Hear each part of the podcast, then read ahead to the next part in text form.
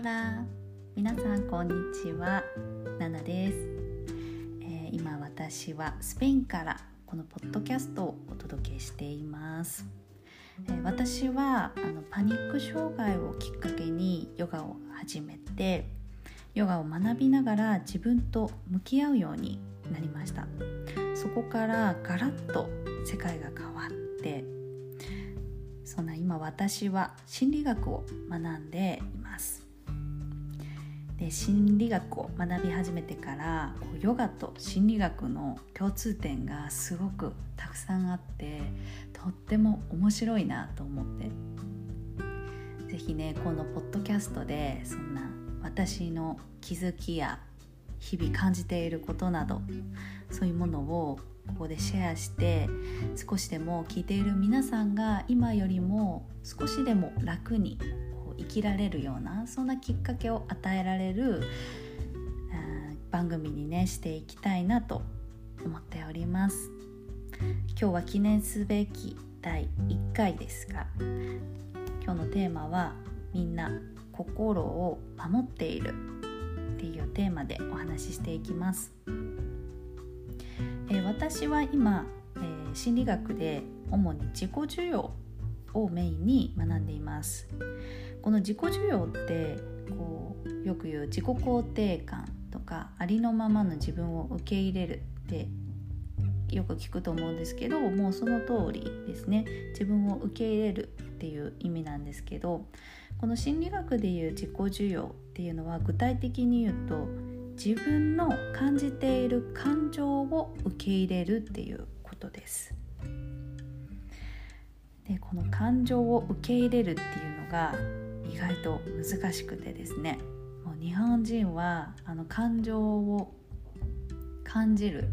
ことが難しいって言われているそうなんですがまあそこはまたね別の機会でお話しするとしてそうこの感情を受け入れるっていうのがとっても大切なんですね。ただこれ受け入れる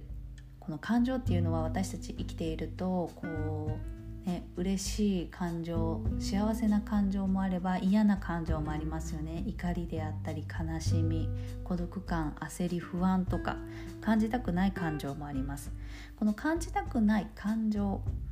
をが湧いてきた時に心がそれに耐えられない。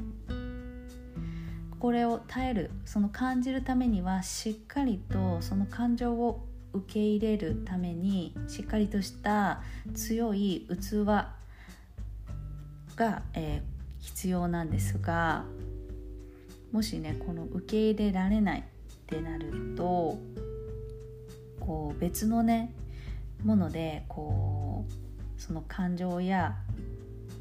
こう葛藤とかをこう別の行動とか態度に表す。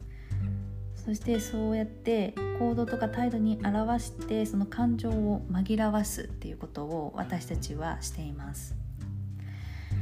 この自分で抱えきれない感情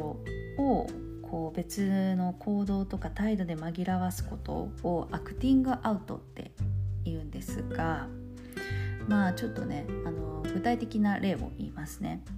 例えば、えー、こう相手に怒りをぶつける。であったりこう相手を無視する。あとはよくあのストレス溜まった時とかにこうやけ食いをするとかお酒をたくさん飲むとか。あとは結構こうストレス発散でいっぱい買っちゃう浪費。あとはこうギャンブルとかこう自傷行為自分を傷つける実際に。だとかあと恋愛依存になったりこうそうですねこのセックス依存セックス依存に陥ったりとか。結構このアクティングアウトっていうのは相手とか自分を傷つけるパターンがすごく多いです。これ何かしら傷つけてるんですけどそれは実は心を守るためにそうやって傷つけて気を紛らわしている気をっていうかその感情をごまかしている。っていうふうに言われています。で皆さんも何か思い当たるところはあるんじゃないかなと思います。で私もそうですね結構こう怒りでカッとなることがすごく昔は多かったので多分その自分でその感情を受け入れられずにこう相手にこうカッとなってひどいことを言って後であなんであんなこと言っちゃったんだろうって後悔することとかよくありましたね。はいでこんな感じでこう自分の感じるべき感情を受け入れられないと心そう心は耐えきれないのでそれを別の形で出す。そういうふうに怒りとして相手にぶつけてぶつけたりやけ食いお酒。こう結局それが相手や自分を傷つける結果になってしまう。っていうふうに言われています。で例えば、えーと、よくあるのが、えー、こう抱え自分で抱えきれない感情の一つにこう悲しみであったりこう喪失感とか、うん、劣等感とか焦り不安とかそういう感情がありますよね。でそういうのを、えー、よくこうワイワイお酒飲んでパート忘れようとかこう夜通しパーティーに行ったりとかそういう感じでこう高揚感すごく自分をこうテンションを上げてこの最高に楽しい方でテンション高いので忘れるみたいな。